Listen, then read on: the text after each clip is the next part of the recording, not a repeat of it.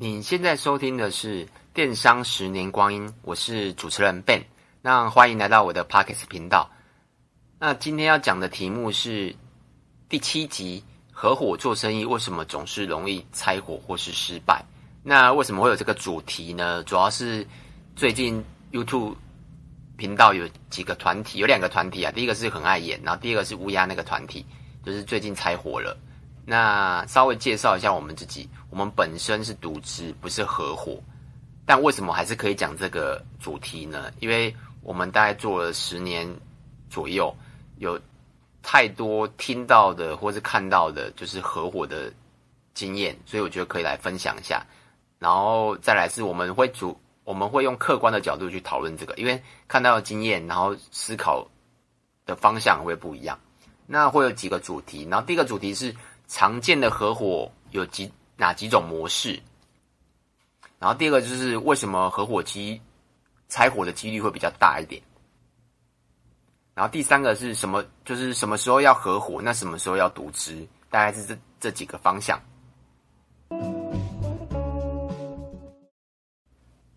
那主题一就是常见的合伙有哪几种模式？那大概我就我看到的或者是我了解的，大概有这几种啦。第一种就是常见的夫妻嘛，就是可能老婆有兴趣，或是老公有兴趣，那另外一半就陪他合伙这样子。那最有名的，大家应该做电商，像我今天讲的题目啊，其实不只是电商啊，就是如果你是开实体的或电商，或是我觉得都蛮适合的啊，因为就我看到的，也不只有电商啦，像 YouTube 就不是电商啊，对，所以像夫妻的话，最有名的应该就是东京佐伊。那东京佐伊的那个原本的负责人叫做周品君，那他的他的品牌就叫做东京佐伊嘛。如果有兴趣，可以上网 Google 一下东京佐伊的历史。那他们曾经做到非常大，然后我记得好像是二零零七年吧，我有点我有点忘了，二二零几年我有点忘记，可能要查一下。然后他们就是。前总统马英九有去拜访过他们，就是在假意的时候，那时候很大很大，号号称营业额有二十几亿，然后那时候也在做海外这样，然后拜访之后过了几年，然后夫妻就产生了一些问题，然后实际上什么问题是不知道啦，就是反正就是新闻上这样讲嘛，那我们也不是他们两个或是经营者，我们也不知道什么问题，那最后他们就是和就是拆伙了嘛，那男生去哪里？新闻上是没有看到。那女生那个原本东京着衣负责人，他就是创立一个一个品牌，然后是名字我有点忘了，好像就 W 开头的卖女装。然后我也买过送我老婆，我觉得品质都不错。然后包装啊、品质啊，我觉得都都比原本的东京着衣都好。因为主要是因为它它主要是号称他们是韩版嘛，或是韩韩呃韩国打打样的等等之类的啊。就是品质会比较好一点。那最有名的就是夫妻，就是夫妻夫妻这种合伙的模式。那再来就是好朋友，好朋友合伙也蛮常看到。那就像我为什么今天想讲这个主题，就是很爱演。他们是因为我自己本身的有在看很爱演这个频道，因为他们就是三个嘛，牛排胡椒蛇丸，我觉得他们真的很好笑，所以我有在看。然后我有买过他们的 T 恤。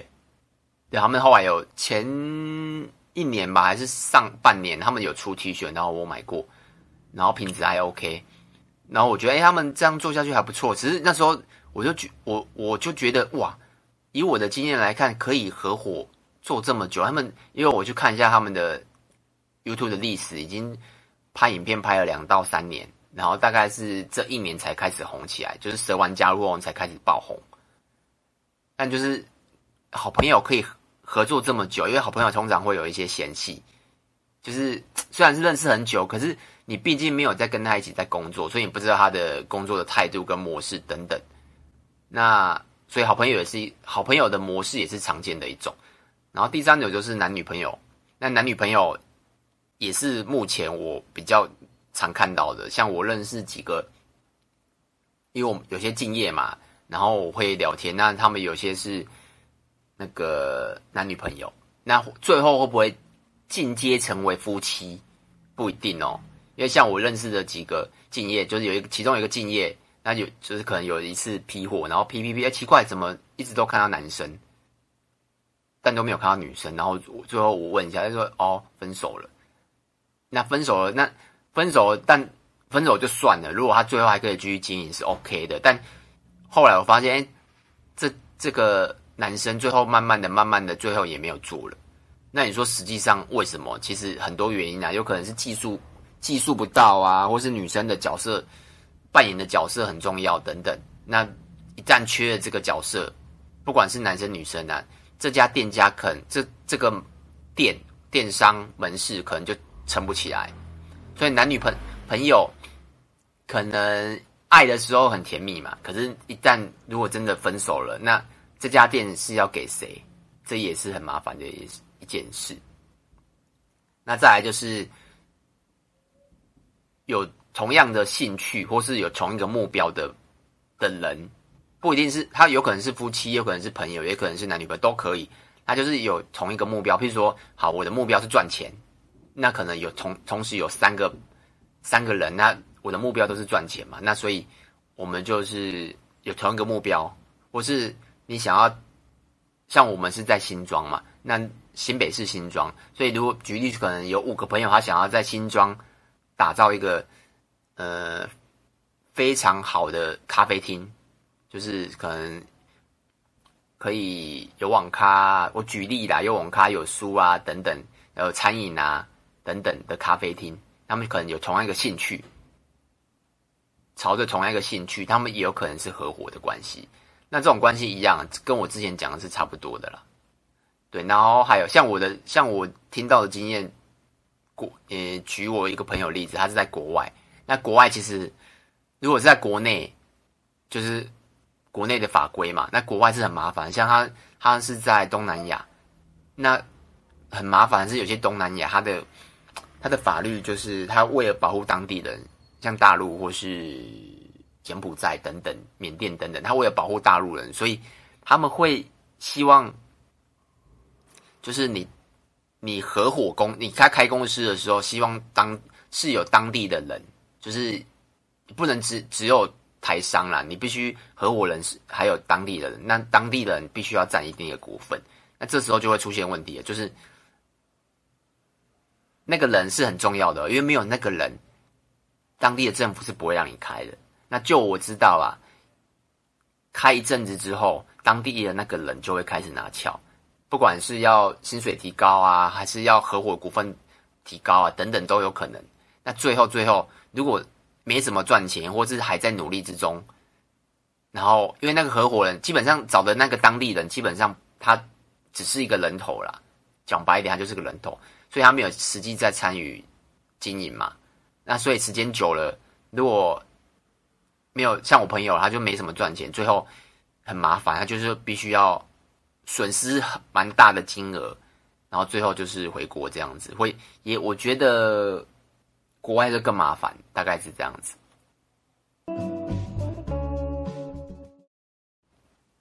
那再来就是主题二，就是为什么合伙拆伙的机遇比较大？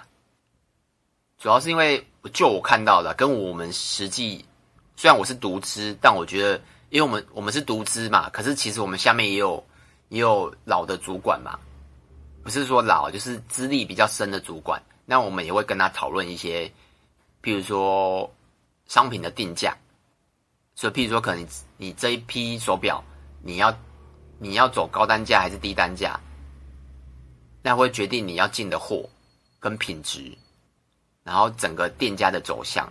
举例好了，像我们原本是我们是卖男生饰品配件嘛，那卖一卖，我们觉得遇到瓶颈了，所以我们就后来跑去卖一些女生的东西，像我们有卖女生的纯银纯银饰品，那目前下来都还卖的还不错。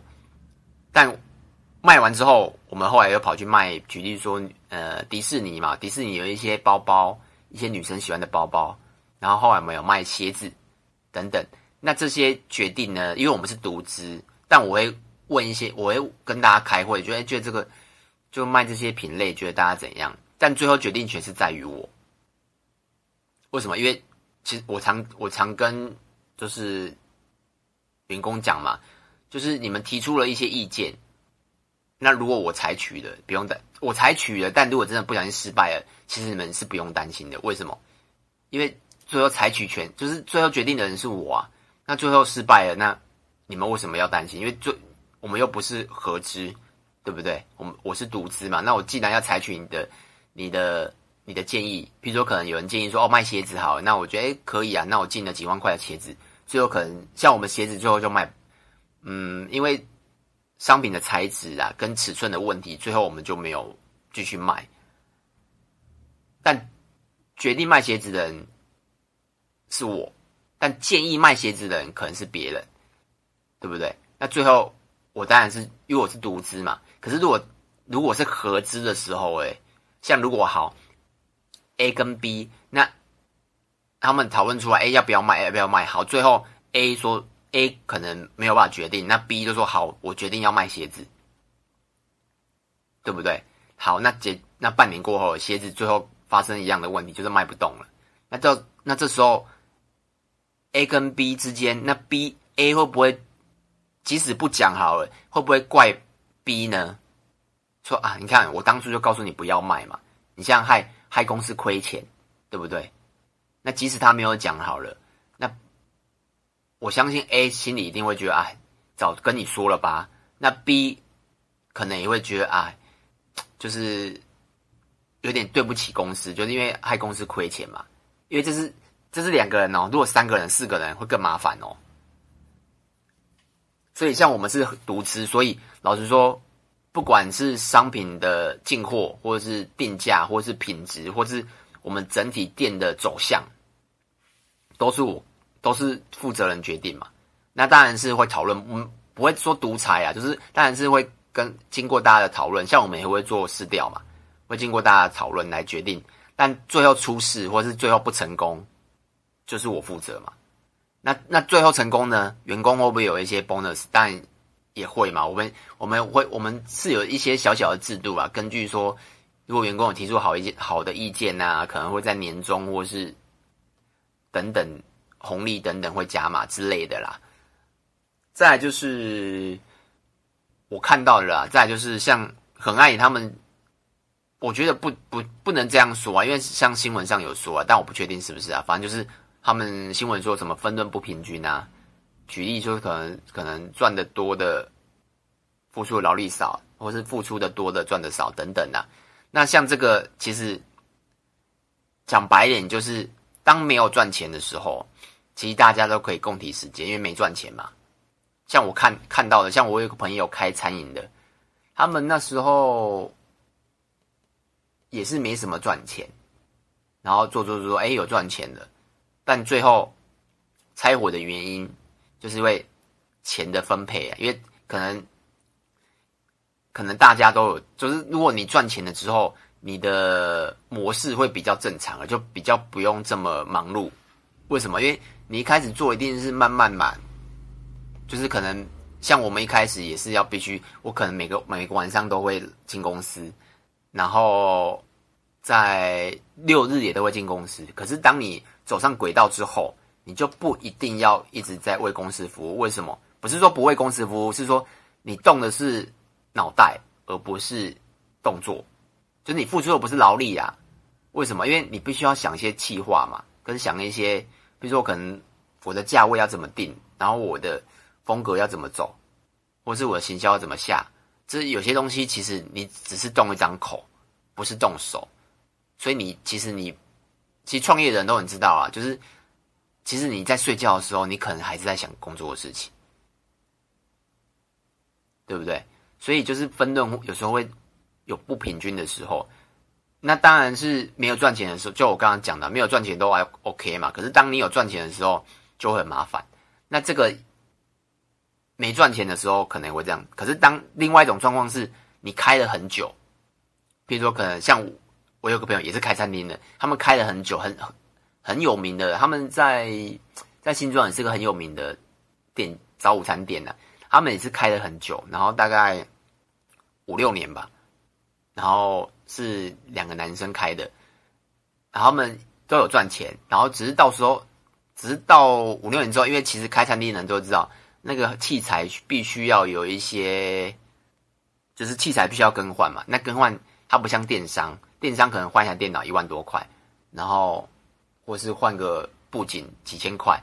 像他们餐饮业，他们要换，比如说冷气，因为冷气他们的使用量非常大，他们只要换冷气就十几万，然后装潢二三十万、四五十万，一次又要下去。那可是如果当你赚没有到很多的时候，你这时候你就会想说，哎，我又要再投一笔钱下去，因为大笔的钱是必须要折旧的。如果你有你懂得什么叫折旧的话，就是你可能第一年投五十下去，那五十年可能分五年或十年就会折旧，所以你必须要拉长你的营业营业年限。你不能说做一年，那你当然就赔五十嘛。可是你做五年，那平均就是每一年成本是十万嘛，就举例装潢费好了，所以你当然是开越久，或是装潢可以撑越久越好。所以不管是有赚钱跟没赚钱，其实都有都有一些小问题啦，大概是这样子。那接着呢，我要跟大家说，什么时候要合伙，那什么时候要独资？这因为我是独资嘛。我没有合伙的经验，所以我只是经验谈，看以我看到的经验来说啦。我觉得啦，如果你是，如果我们先讲资金好了，像如果是像我们这样小电商，拿出了资金，如果是几万块、几十万，不到百万，我觉得如果可以啦，我觉得第一个自己拿出来嘛，那不然就是跟别人借，不不然就是跟银行借。如果你真的想做生意的话，我觉得。这样比较好。如果资金的你，如果你有技术，但你没有资金，我觉得可以这么做。为什么？因为毕竟就我刚才刚才讲的嘛，人多嘴杂，而且你是刚创业，你去有些东西你必须要，譬如说，可能你想要，嗯，像定价好，可能好，我想一杯饮料我卖三十，可是合伙人说卖二十五，那到时候要听谁的？对不对？那资金拿出来比较多的人听他的吗？也不对吧？就是你必须要做过市场，就是你看附近的店面卖多少钱，然后再再来参考。可是如果你是独资的话，你就自己决定就可以了。我那个行动力跟话语权，我觉得很重要。像我们基本上我们公司就是话语权就一定是在我嘛，要不要做就是我决定嘛，对不对？可是，如果是小事情，我可能会，呃，依员工的想法去做，因为小事情嘛，那大家开心一点，我觉得无所谓。可是，如果像大事情，就是不管成败，最后都是我扛，所以我会决定做不做。像我们有时候电商，我们必须要，比如说像我们最近要做一个加购系统，那个做下去都是七八万的事情，七七八万呢，是是还可以接受，因为如果你扣掉折旧的话，其实是还好，但。就是也是一笔钱嘛，那我们也是想了很久，也是跟员工讨论，但最后有决定做。对，那最后会不会成功，我也不知道。那只是自己做，像我们也是没有，欸、更正一下，没有讨论很久了，就是确确定要做就马上开发来做了。可是如果你是合伙的话，可能会讨论比较久。所以就是如果小资金的部分呢，我觉得资金不需要拿太多的话，我觉得自己做，我觉得比较好。那第二个是。如果你有资金，然后对方有技术，那反过来就是，或是你有技术，那对方有资金，我觉得这时候就可以考虑合伙。为什么？因为像举例，像电商，电商不是说好我好我拿到我拿到一批手表好了，我就可以上电商卖。可是电商没有这么简单，电商你必须要像我最近有几个朋友，他想要从虾皮转做官网。那他也是问了我超多问题，那我也是非常乐意跟他解答。只是他会觉得哇，原来我们自己默默做这么多事情。我相信不管任何行业都是一样啊，就是每个每个行业都有每个行业的 know-how。像举例，像我们自己本身也想要开实体店，但目前我们还没有开，因为我觉得我没有经验，所以我其实很乐于去请教有开实体店面的朋友。就是想知道一下他们有什么可以传授的，就是希望可以避掉一些不必要的错误啦，那让成功率提高。所以就是如果你有你有资金，但对方有技术，我觉得这时候就可以考虑合伙，或是你有技术，对方有资金，那当然是你们的方向要在同一个同一条道路上，我觉得是这样子。那以上就是我们今天想讲的啦。那我大概讲一下小结论好了，就是就我刚刚讲的嘛，如果你是小电商或是小小工作室、小事业，那我觉得。一百万以下的资金，我觉得自己能准备就好了，对啊，你银行贷款也可以啊，跟跟爸妈借也可以啊，因为你这样的，因为你有资，就是，可是如果你有资金没技术，我觉得就就比较麻烦。可是如果你有资金又有技术，技术不需要到很深，就是你你你起码要有热情。如果你没有热情，你你有钱也没有用。像很多你有没有看过很多那种富二代，或是一些有钱的科技公司，或是。上市上柜公司，他成立了电商部门，但最后都会不了了之。为什么？因为他有他有钱，但他有 know how，我是不知道啊。但就是最后就是会结束，我也不知道原因。